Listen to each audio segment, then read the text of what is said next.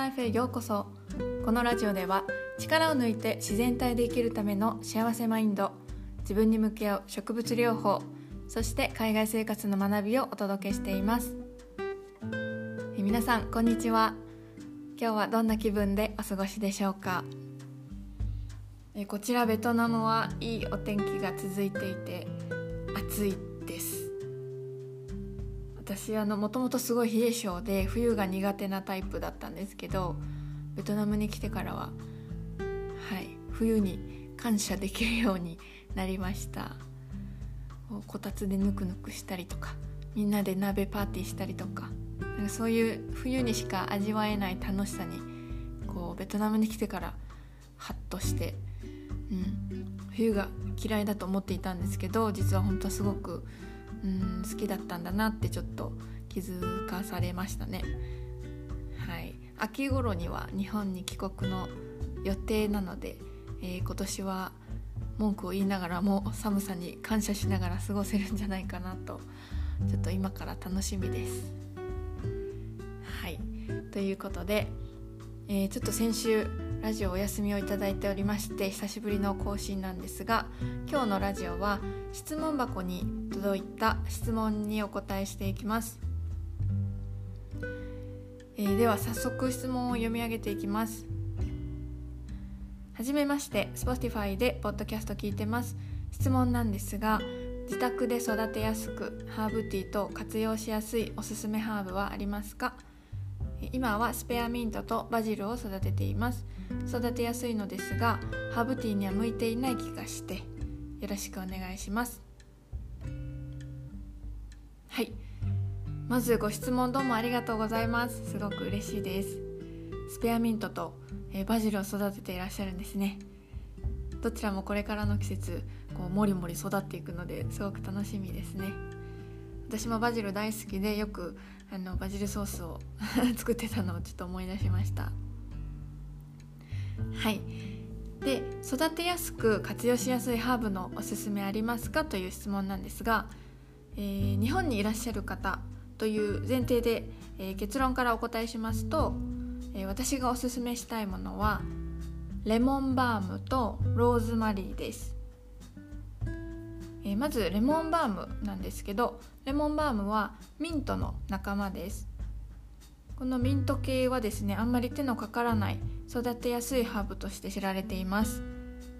レモンバームは日陰でもあの育ちますし比較的病気にも強くて丈夫なので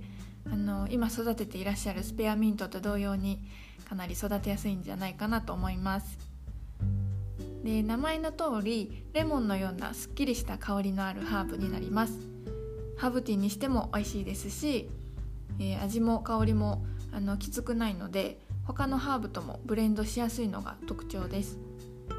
あとはサラダに加えたりとかドライにしてハーブソルトとかにしても楽しめるのではい。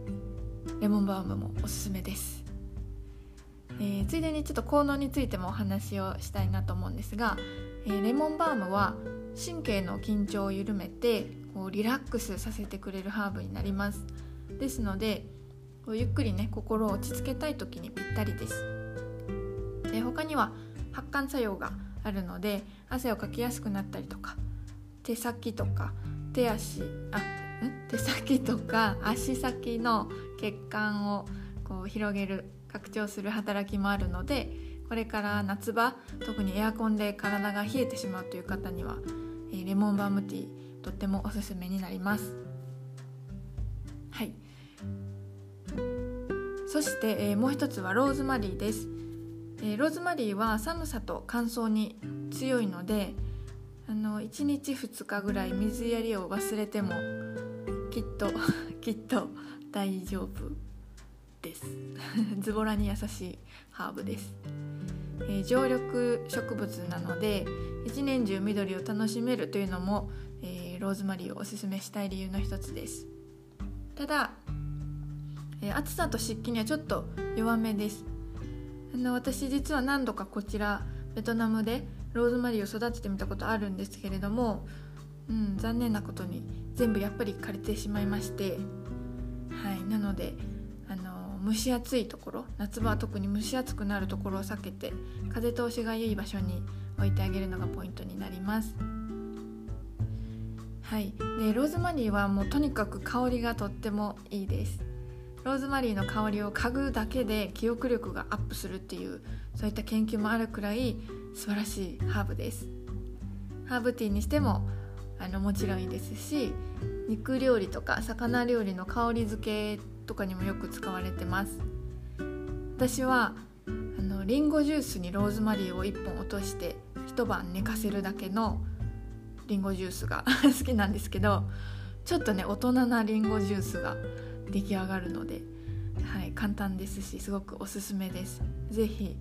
ローズマリーのリンゴジュースを 試してみてください。はい、えー、そしてローズマリーの効能なんですけれども、えー、抗酸化作用抗菌作用にとても、えー、優れていて別名若返りのハーブとも呼ばれています。ローズマリーの成分が含まれた化粧品だったりとかあとはボディケア用品を選ぶことでことで、えー、いつまでも若々しくいたいというこの女性の願いをあのサポートしてくれるハーブになります。はい、えー、以上レモンバームとローズマリーをおすすめしたい理由でした、えー、育てやすいハーブのポイントを2つ最後にちょっとお伝えしますと1つは寒さに強いハーブを選ぶことです。生命力が強いので夏場は夏場はもりもりと育ってそして寒い冬のあ日本のね冬寒いですけれども、えー、これも元気に冬を貸してくれます。